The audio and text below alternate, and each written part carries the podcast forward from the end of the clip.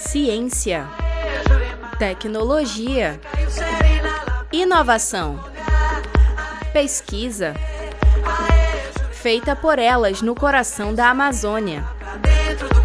Meninas e mulheres da ciência no Amazonas.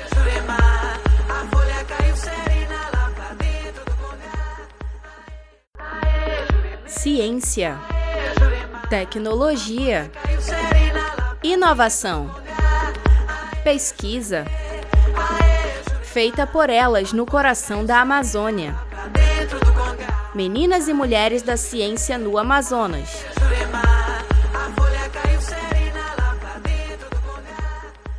Olá, eu sou Udi Alves. Seja bem-vindo a mais um episódio do quadro Mulheres e Meninas da Ciência, que tem como intuito mobilizar o debate, análise e ações que valorizem e aumentem a presença feminina na ciência e tecnologia em todos os níveis da carreira. De acordo com a Unesco, as mulheres representam 28% dos pesquisadores em todo o mundo, enquanto no Brasil os dados são mais promissores, a quase paridade com os colegas, correspondendo a 49% dos pesquisadores. Esses avanços conquistados, no entanto, não diminuem a urgência de ações que acelerem a necessidade de políticas afirmativas que garantem a maior representatividade feminina. Na Unicamp, por exemplo, as mulheres já são a maioria entre os inscritos no vestibular, num total de 56%, mas entre os matriculados elas correspondem apenas a 40%. Na pós-graduação, porém, elas praticamente se igualam, chegando a ocupar 49,6% das vagas, Porém, entre os matriculados de todas as áreas não ultrapassam o teto dos 30%. E nós vamos entender hoje um pouco de como foi o ingresso de uma mulher no meio científico, a construção da carreira e os desafios enfrentados em um bate-papo descontraído comandado por mim, o de Alves, Camila Bentes e Maria Mariana. Olá, Camila! Preparada para entrevistar essa mulher incrível? Olá, Udi. Estou preparadíssima e animada. E você, Maria Mariana? Ansiosa? Estou muito ansiosa e contente por ela ter aceito o nosso convite. Vamos conhecê-la? Claro, vamos! Então, conte-nos quem é. Ela é graduada em Física, com mestrado também em Física pela Universidade Federal do Amazonas, com doutorado pelo Centro Brasileiro de Pesquisas Físicas, no Rio de Janeiro, e pós-doutora pela Universidade de Cambridge, na Inglaterra. Gente, olha só. Ela tem experiência na área de Física da Matéria Condensada, com ênfase na produção de filmes finos e nanoestruturas e sua caracterização elétrica e magnética. Atualmente ela trabalha com caracterização física e química de nanopartículas e nanoestruturas aplicadas à remediação ambiental. Ela é professora do ensino médio e superior pelo Instituto Federal do Amazonas e FUCAP. É, estamos falando de Isabel Cristina Souza Dinola. Olá, doutora! Mais uma vez eu quero ressaltar que estamos muito felizes em tê-la aqui. Fique, fique à vontade, a casa é sua. Olá a todos, Udi, Camila, Maria. É um prazer estar aqui. Eu me sinto muito lisonjeada de estar participando desse projeto junto com vocês. Então vamos começar, né?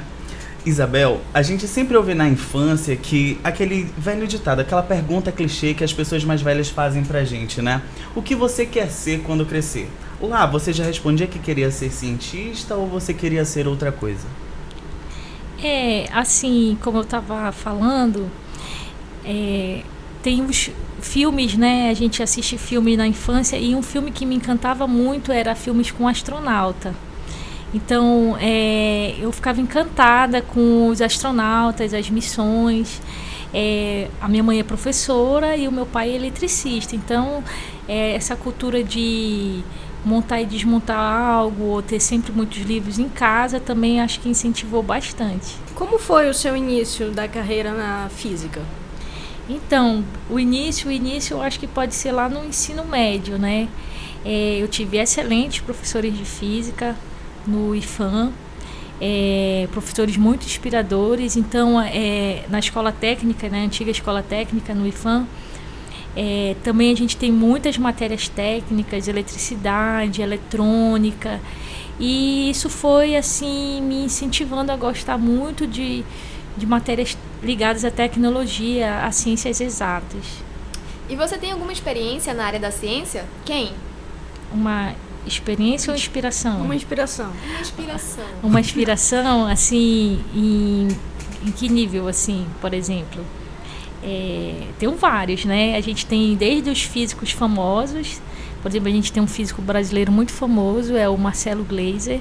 Parece sempre, parecia sempre no Fantástico, dá muitas entrevistas legais, mas também tenho é, inspirações mais próximas, né? As minhas orientadoras, a orientadora da graduação, Marta Guzmão, aqui da UFAM, a orientadora no mestrado, Beatriz Boechat e Andréa Saguia, fundamentais aí para o meu desenvolvimento é, na ciência. E a minha super orientadora de doutorado, Elisa Saitovic, lá do Centro Brasileiro de Pesquisas Físicas, também são grandes inspirações, são mulheres fortes e que incentivaram muito a minha permanência e o meu, a minha continuidade na ciência. Bacana. Você falou aí das, das pessoas que te incentivaram como profissional, né? E lá no início, quem te incentivou na vida, assim, um familiar, um amigo, até mesmo um professor? Alguém te deu essa força, esse pontapé, esse incentivo para tu entrar na área da ciência? É, então, é, tem as inspirações, mas é, na graduação, né? No ensino médio, meus professores de física também, de eletricidade. É, queria muito que escutasse esse podcast, a Socorro Nóbrega, o professor João Neto do IFAM, o professor Chicão do IFAM, Julinho, é, Benedito. Então, são professores que marcaram e influenciaram bastante na escolha. E bem pessoal, a minha mãe, que é professora, é pedagoga, é uma pessoa que adora estudar, adora livros, então ela também é uma grande fonte de inspiração. Quando a gente fala desse incentivo, também surge a curiosidade. Você já sofreu algum tipo de preconceito? É, assim, é, ser menina na física, né, ser mulher nas ciências é, é, é, diferente, porque você é exceção, né? A turma, as turmas geralmente entram em torno de 40 alunos, aí tem umas cinco meninas, né? Então você já acha estranho assim. E fora que é, como a ciência é, é, predominantemente masculina, então você tem que sempre estar tá mostrando que você é capaz de tirar boas notas ou de ter uma ideia legal também, né? Quais foram os maiores obstáculos ou dificuldades que você enfrentou nessa trajetória? Assim, dificuldade sempre tem, né? Tem as dificuldades pessoais, né? Porque a gente tem que administrar bem o nosso tempo, é, família, filhos, é, amigos, arrumação da casa. e, assim, também a questão financeira, né? Porque é, durante o meu tempo de estudo eu fui bolsista. Graças a Deus fui bolsista e mas assim a bolsa ainda tem valores assim bem baixos comparado com o custo de vida e tal. Então acho que foi um, um, uma dificuldade que no geral os bolsistas passam, né? É, os, os valores pagos para é, continuar os estudos em nível de pós-graduação no Brasil. Com base nessa sua experiência, qual é a dica que você pode dar para as meninas que, tão, que têm esse interesse em, em fazer, é, em migrar para essa área, de conhecer mais, mas tem um certo receio por conta do preconceito, por conta da, da, da maioria de, de meninos que tem nesse, nessa área? Na área das exatas, né?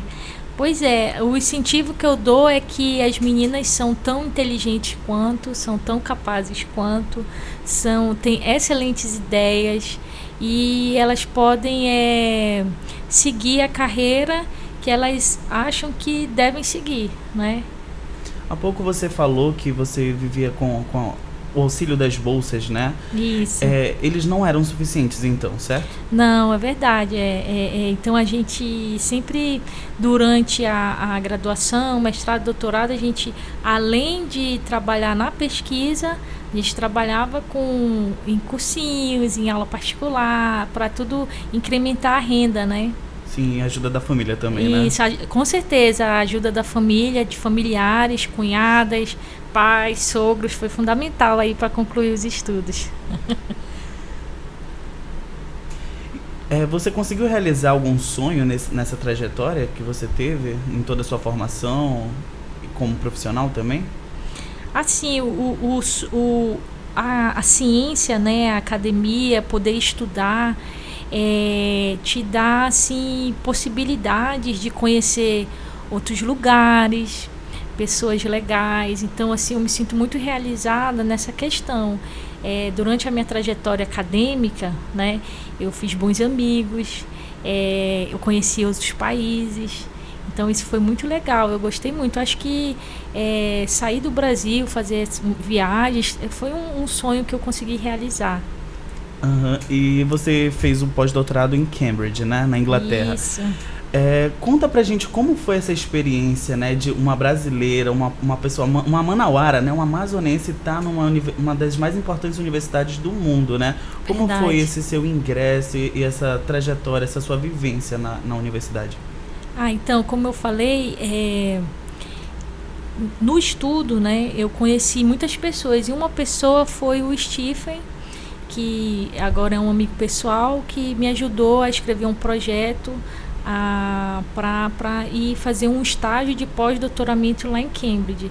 Assim, ele, ele, eu tive a, acesso porque na época a gente tinha um programa chamado Ciências Sem Fronteiras e esse projeto ele foi aprovado. Então a gente, é, através de contatos e cartas e, e avalia, uma boa avaliação do projeto, foi possível passar uns meses lá na Inglaterra.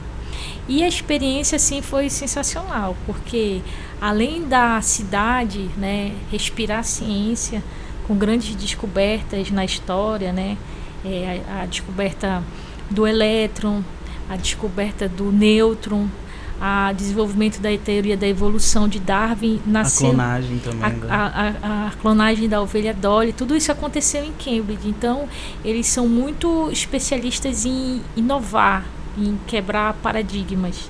E isso, assim, fez eu, eu refletir muito sobre fazer ciência, sobre pensar.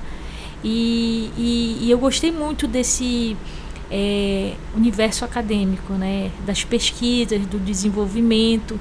Então, é, é, da cultura, né? não é só a cultura inglesa, mas é, a Inglaterra recebe muitos imigrantes, né? Então a gente convive muito com os chineses, com os indianos e é fantástico assim o, o que a gente pode aprender, é, não só no nível acadêmico, mas no nível cultural e pessoal também. Então foi uma super experiência. Agora a gente volta um pouco aqui para Manaus e a gente quer saber um pouco da sua como você desenvolve o trabalho na FUCAP. Qual é como é a Isabel professora? Ah, eu, eu gosto, eu leciono as disciplinas de Física 1, e Física 2 no ensino médio.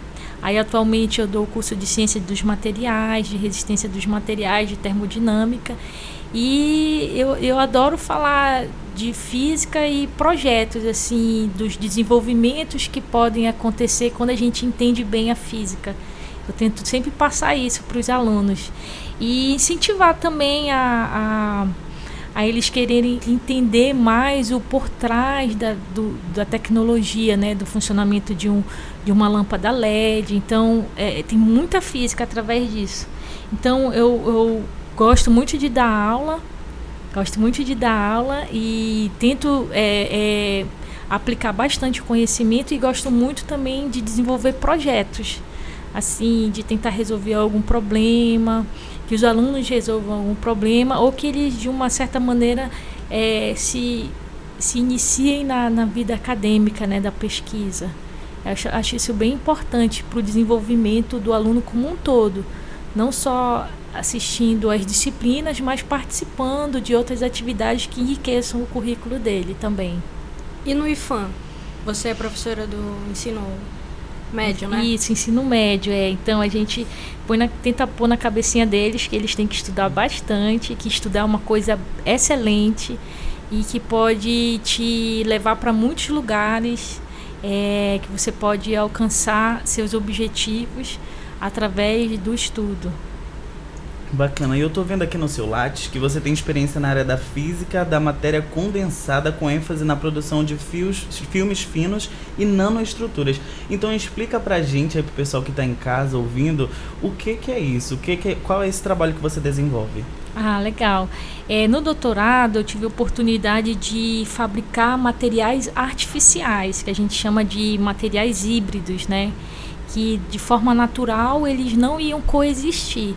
Então, quando você fabrica eles, é, você força essa, essa coexistência e, e as propriedades que eles possuem passam a interagir.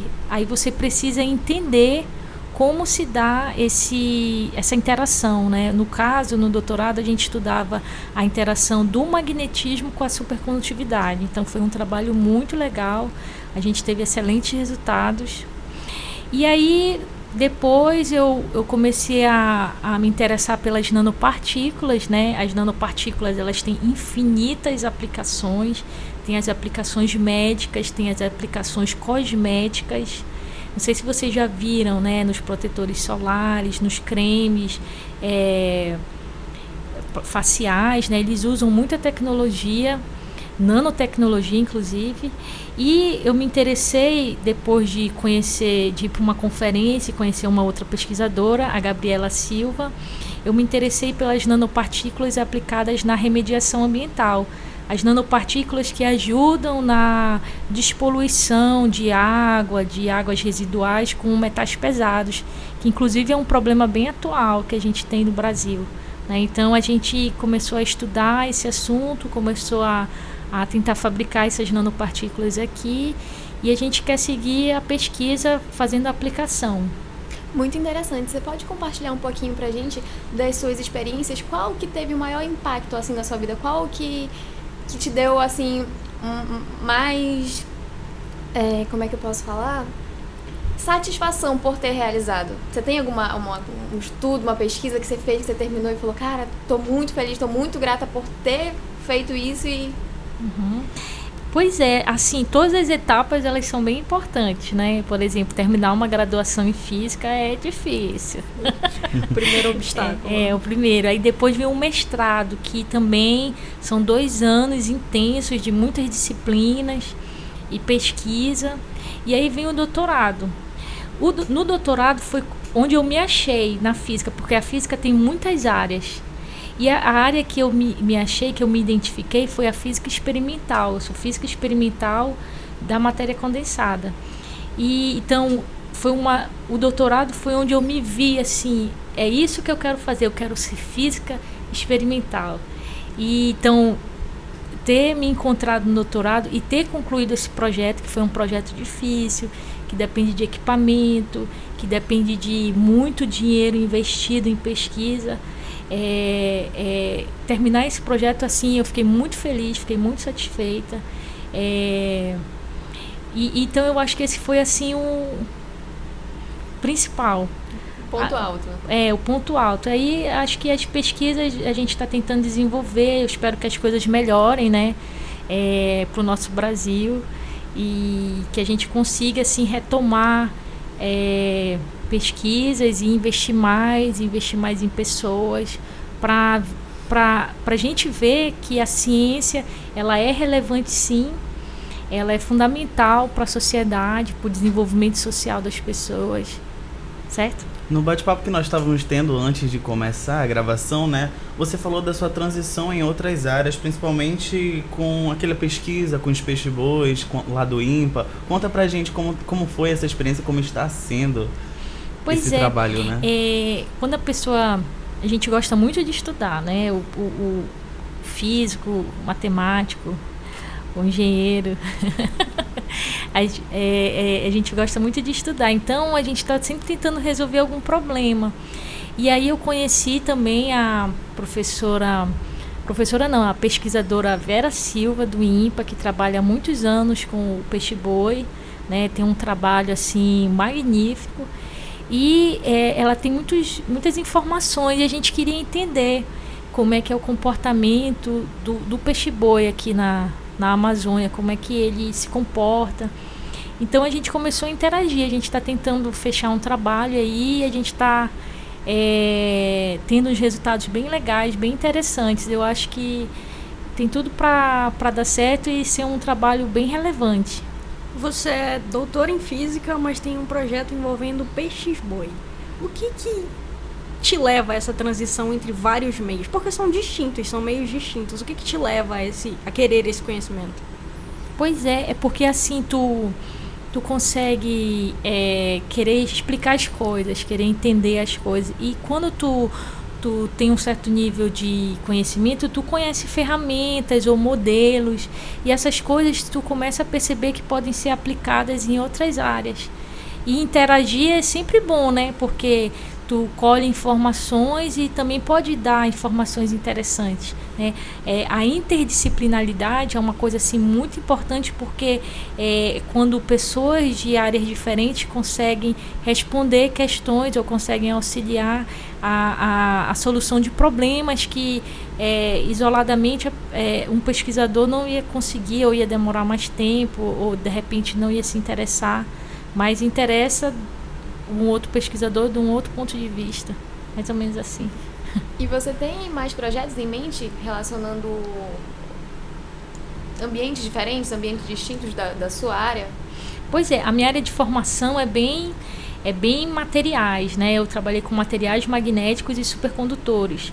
Aí depois conheci a, a área de nanopartículas, me interessei. Agora tem a, o projeto que a gente está tentando fechar aí é, do peixe boa. Então, o que aparecer, a gente encara assim para tentar resolver, né? Tem um grupo de, de pesquisadores e professores que, que me ajuda muito, que é o, o Francisco, o Minos da UFAM, é, tem a, a, minha aluna, né, a Nuliane também, a, a doutora Vera, a Gabriela Silva. Então, é, a interação, o networking, ele é bem importante. Para diversificar cada vez mais, né? É, e obter, assim, respostas, né, vindo de outros pontos de vista também. É importante também ressaltar, né, que acho que ficou meio difícil de compreender sobre esse trabalho de evapora evaporação dos materiais, né, dos metais. Explica pra gente como é que é essa transformação desse, desses metais aí, dessa unificação de metais diferentes. Ah, sim, sim, a gente estava conversando, né? Uhum. É, então, no doutorado, o que, que a gente fazia?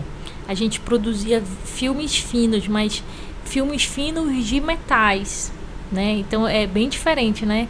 O que, que a gente fazia? A gente evaporava o cobalto, tem um ponto de fusão bem alto, evaporava o bismuto, o chumbo, o estanho, e aí com essa evaporação a gente é, direcionava esse vapor para um substrato e nesse depositava esse vapor num substrato e aí a gente começava a fazer medidas que a gente conversou, né? Medidas elétricas e magnéticas.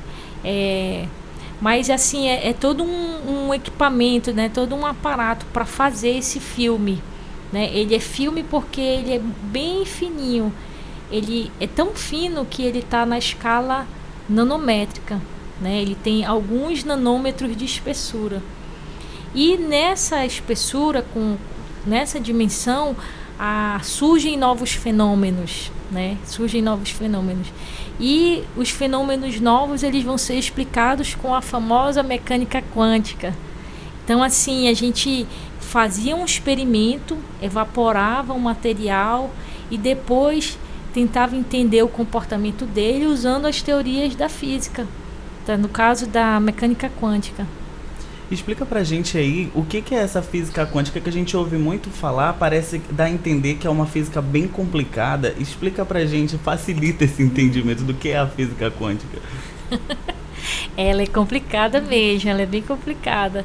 Mas é, no mundo atômico é, e no mundo nanométrico, né, bem pequeno, é, a mecânica clássica, que é a mecânica que a gente estuda no ensino médio, usando as leis de Newton, elas não, não se aplicam. É como se elas não funcionassem. Então a gente lança a mão de uma nova teoria, né? Assim, nova entre aspas, né? Que é, foi desenvolvida para explicar o mundo atômico, o mundo esse, esse mundo. Então a, a, a, mecânica quântica ela não é determinística, certo? A gente não consegue é, saber a velocidade e, e a, a posição de uma partícula no mundo atômico, como a gente consegue no mundo clássico, né? Então assim, ela é diferente e por causa dessas questões, dessas incertezas e também porque ela lança mão do, da probabilidade. As coisas, os elétrons, né, eles têm a probabilidade de se encontrar em um determinado espaço. Então, é, tu, tu começa a, a, a misturar mais informações e precisar de mais ferramentas para conseguir explicar as coisas. Esse... Mas assim, é, não é nada assim misterioso e é, de outro de mundo. É, assim, é, é, é, é um outro formalismo.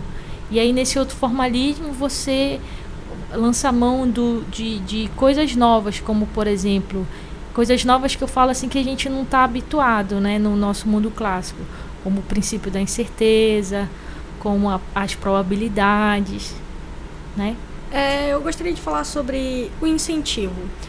É, você falou que lá na Inglaterra existe um, uma, uma certa um grau de hierarquia para os cientistas, eles são vistos como pessoas de grande importância, e aqui no Brasil a gente tem essa desvalorização, infelizmente, da nossa ciência, e aqui a gente tem bons frutos. É, o que, que, você acha que falta para a gente conhecer a ciência que está tá acontecendo nos laboratórios? Verdade, é, é, é, uma boa questão que tu levantou. É, quando eu tive essa oportunidade de ir lá para a Inglaterra, eu percebi que o cientista, o professor, ele é muito valorizado assim valorizado é, pela sociedade, assim, não só dentro da universidade ou dentro da faculdade. Ele é valorizado também fora, né? Então, é, eu acho que, que a gente está numa desvalorização porque é, a sociedade não conhece muito o trabalho que é desenvolvido dentro dos centros de pesquisa ou dentro das universidades. Então, eu acho que uma maneira boa é de divulgar, divulgar mais e mais o que tem sido feito, o que tem sido estudado, quem, quem são os pesquisadores envolvidos. E esse trabalho de divulgação científica, né, de falar é, de, de pessoas envolvidas com ciência, assim, é fundamental, porque isso desperta assim a curiosidade, as pessoas vão querer saber um pouco o, o, que, que é, é, o que, que é feito, como é feito. Então, eu acho que a não valorização pode ser também pelo não conhecimento, né? Pelo não conhecimento. Então, ajudar a divulgar mais, eu acho que é um grande passo. A gente percebe que essa essa divulgação é ainda menor nas universidades particulares. Sim, verdade. É uma eu falo por experiência própria. Tem tem projetos de iniciação científica que até ano passado aqui eu não conhecia. Fiz minha inscrição, participei de todo o processo seletivo, pouquíssimas pessoas participam dos processos seletivos e pouquíssimas pessoas sabem que isso existe. Então é realmente uma falta informação, de né? informação. A gente não tem essa falta de informação. E na, na nas universidades particulares é, é onde predomina, assim. É, são pouquíssimas pessoas que, que têm esse acesso e que têm o interesse em fazer uma iniciação científica, um PIBIC, o que, é, que seja. É, Camila, né? Isso. É, a Camila falou uma coisa bem legal, é, assim, né? Aproveitando para divulgar, eu vou estar tá no congresso, eu não sei se é congresso é, de iniciação científica aqui da FAMETRO que vai é acontecer, é, que vai acontecer em junho. E eu fiquei muito feliz de saber que vai ter esse congresso. É, fui convidada a participar, também me senti assim é, muito lisonjeada. E o que eu mais gostei é de saber que a, a faculdade aqui, né, a FAMETRO, ela, ela se importa com pesquisa, né? Então é, eu achei isso bem legal, assim, porque assim as pessoas, os alunos, eles têm perfis. Então tem pessoas que têm um perfil acadêmico forte, ela daria sim um excelente pesquisador tem pessoas que são mais assim operacionais, né? É, então, dependendo do perfil, é importante mostrar para o aluno que ele pode ir por esse ou por esse caminho, né? Ele tem caminhos. Então, mostrar que tem o caminho acadêmico, o caminho científico, que embora não seja tão valorizado no momento, espero que esse momento passe, é, ele é um caminho e tem pessoas que têm curiosidade ou querem querem fazer parte disso. Então eu acho bem legal. É, lá, na, lá na FUCAP a gente sempre está tentando dizer que é, você pode é, desenvolver algum estudo, algum projeto e esse estudo culminar num artigo. Esse artigo te ajuda a entrar no mestrado. Ele, em alguns concursos, ele te dá uma outra pontuação, né? Então, assim, é importante falar todas as informações para os alunos. falar assim tudo que ele pode fazer. E aí ele escolhe, né? E é muito importante também que o aluno queira tentar, queira saber como é uma experiência, porque Isso. A, a princípio a gente pensa que é muito chato produzir um artigo, tem muito que justificar trabalhoso, tudo, é né? muito trabalhoso. Mas quando você passa o seu tempo escrevendo o artigo, você dedica o seu tempo escrevendo esse artigo, manda o artigo para um congresso, quando o seu artigo é aceito, Muito legal, é uma né? sensação que, que é de muita gratidão e que, sabe? É verdade, é verdade. Ela falou uma coisa interessante, porque é, mandar o artigo para uma conferência e se ele ser aceito é um bom termômetro.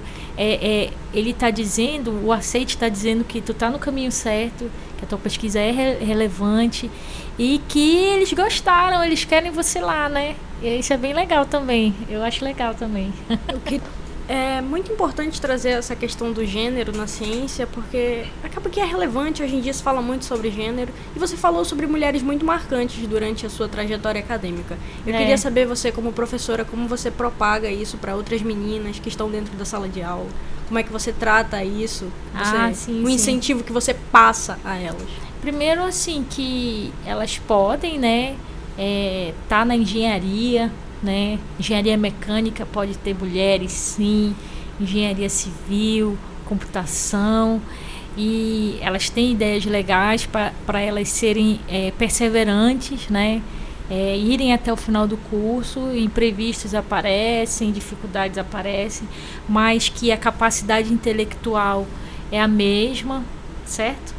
Então, assim, e também é incentivar do ponto de vista, assim, é, mais pessoal, né? Falar, olha, é, eu acho legal é, continuar estudando, é, de repente tu pode é, participar de uma Olimpíada de, de Física ou de Astronomia, ou apresentar um projeto numa conferência, como a Camila falou, né? Então, é, fa falar isso para as meninas é, é bem legal porque dá um, um assim acende assim uma a chama da possibilidade, né? Não sei se eu estou falando certo, mas é e, e, e é importante falar porque eu acho que comigo aconteceu assim, é, as minhas orientadoras, né, tanto graduação, mestrado, doutorado, elas me falavam muito que eu ia conseguir, né? Falavam muito que eu ia conseguir. Então, terminar todas essas etapas assim não é fácil, mas se você tiver um incentivo, você consegue assim. E o incentivo pessoal assim também é, é- é legal. Então isso aconteceu comigo e, e eu, eu sempre que possível eu comento assim com as meninas mais novas, com as meninas na engenharia que é tranquilo, dá para terminar o curso, dá para ser uma, uma profissional respeitadíssima na área, sendo mulher, sendo mãe, certo? Sendo casada, tendo a sua família. Nós falamos também durante a entrevista é, sobre os desafios que você teve, enfrentou durante a sua formação, né, como mulher. Mas eu tô vendo aqui uns dados da Unicamp em relação a alunas matricu- alunos matriculados na pós-graduação dividido por sexo, né? E na sua área, esse número, o número de homens é, é bem superior ao número de mulheres, né? Hoje, uma pessoa, você formada já, pós, pós-doutorado, né? Com, com- é, sendo PhD, você ainda sente um preconceito como mulher? Por ser mulher? É, assim, é, é que a gente comentou é que é, quando a pessoa tem a sua vida, né, é, tem seus filhos, tem sua família e quer desenvolver pesquisa ou quer se envolver em grandes projetos, ela tem que provar que ela consegue. Então, essa prova que ela não, não cessa, né? Você tem que sempre estar mostrando, sempre se impondo, mesmo que de maneira sutil, né? que você vai conseguir, que você vai finalizar um projeto, né? Então, e, e- então acho que é, é, essa, essa, o se impor ele é contínuo e é forever. Para quem tá ouvindo, né, e não pode ver o gráfico, aqui o gráfico da, da área da, da doutora Isabel, é 69,69% corresponde a homens, né? E apenas 30,31% que corresponde às mulheres. E que é, é até interessante porque nas ciências exatas e engenharia, só apenas nessas duas áreas é que os, os homens são superior, né? Predominam. né? Predominam, mas nas outras áreas a, a, mulherada tá tomando de conta. E é esse que é o nosso, nosso incentivo, né? O, o motivo de estarmos aqui discutindo isso, né? O papel da mulher na ciência e a valorização de, disso, né? É, na necessidade dessas políticas afirmativas que nós temos que garantem maior possibilidade das mulheres atingirem e chegarem a, aos, aos maiores graus na sociedade, né? Isso, é grau de conhecimento, De conhecimento. isso mesmo. É. Eu acho que a tendência, assim, pelo menos em ciências exatas e nas engenharias, isso está caminhando para uma mudança, é uma mudança lenta, mas é importante que é, aconteça, né? As mulheres na física, na matemática. Que bacana, né? E esse episódio, infelizmente, está chegando ao fim. Mas antes de partirmos, nós gostaríamos que você, Isabel, deixasse uma mensagem de incentivo às pessoas que nos ouvem e, desej e desejar dessas pessoas que nos ouvem que desejam, perdão, entrar nesse mundo da ciência. Então deixa aí uma, uma mensagem de incentivo para essas pessoas que amam a ciência. Ah, então, gente, eu queria dizer que aprender sempre é bom. É, dominar o conhecimento é fantástico. Assim, você dominar é, a física, entender aqueles problemas que você achava que não ia conseguir entender, é, dizer que sabe matemática, saber matemática é fascinante, assim, é uma coisa muito legal. É, então, assim, eu queria dizer que para as pessoas aprenderem a gostar mais de estudar, tanto menino quanto menina, tá? Mas aprenderem a gostar mais de estudar para porque o, o estudo ele te leva assim em lugares é, conquistas fascinantes. E a né? dedicação no ensino básico é fundamental, né? É a dedicação, é você começar a levar a sério, assim, ter um foco desde cedo é, é fundamental. É querer estudar inglês, o chinês, querer estudar alemão, o francês, é, é, é bem legal. E, e ter foco, assim, sabe? Você pode gostar de praticar esporte, gostar de namorar, gostar de ir pro cinema, mas gostar de estudar também. Gostar de estudar é bem, bem importante porque ele vai te dar direcionamento, assim, para sua vida pessoal. Você vai crescer do- intelectualmente e profissional também. Então, eu falo aqui por todos que a gente está muito feliz com a sua participação nesse episódio e a gente quer agradecer a sua participação. Muito obrigada, Isabel. Eu que tô feliz, olha, eu fiquei muito, muito contente. É, antes de começar, a gente comentou que eu não sabia o que era um podcast há um tempo atrás. E depois as amigas, né, minhas amigas começaram a, a falar que escutavam, que é um- uma maneira de se informar é, sobre os mais variados temas. E eu comecei a escutar. Então, eu- quando surgiu o convite, assim, eu achei o máximo. Eu que agradeço. Obrigada. Muito obrigada pelo bate-papo. Queria falar aqui que serviu de grande incentivo. Acho que falo em nome de todos, porque nessa vida acadêmica a gente tem anda um pouquinho pra baixo, né? São muitas dificuldades, mas é sempre bom a gente, a gente conhecer, a gente conversar com uma pessoa que, que pode compartilhar as experiências dela, que pode dar dicas pra gente, que a gente pode se espelhar e levar como um incentivo maior pra nossa carreira. Muito obrigada. E nada. dizer também que as portas da FAMetro, da, do curso de jornalismo, sempre estão abertas para você, viu? Toda vez que você quiser, a gente está aqui para te receber, te acolher. Muito obrigado por ter aceito o convite, por ter vindo participar e, e partilhar a sua vivência, seu amor pelo ofício, porque isso nos encantou bastante. Tenho certeza que encantou e vai encantar todo mundo que está ouvindo, né? Muito obrigado, Camila. Muito obrigado, Maria, por vocês estarem aqui conosco. E você que está em casa também ouvindo a gente, muito obrigado. E logo, logo voltaremos com mais episódios do quadro Mulheres e Meninas da Ciência. Até mais. Tchau. Tchau. Podcast Meninas e Mulheres da Ciência no Amazonas é uma produção realizada pelos acadêmicos de jornalismo do Centro Universitário FAMetro Manaus, orientados pela professora doutora Cristiane Barbosa.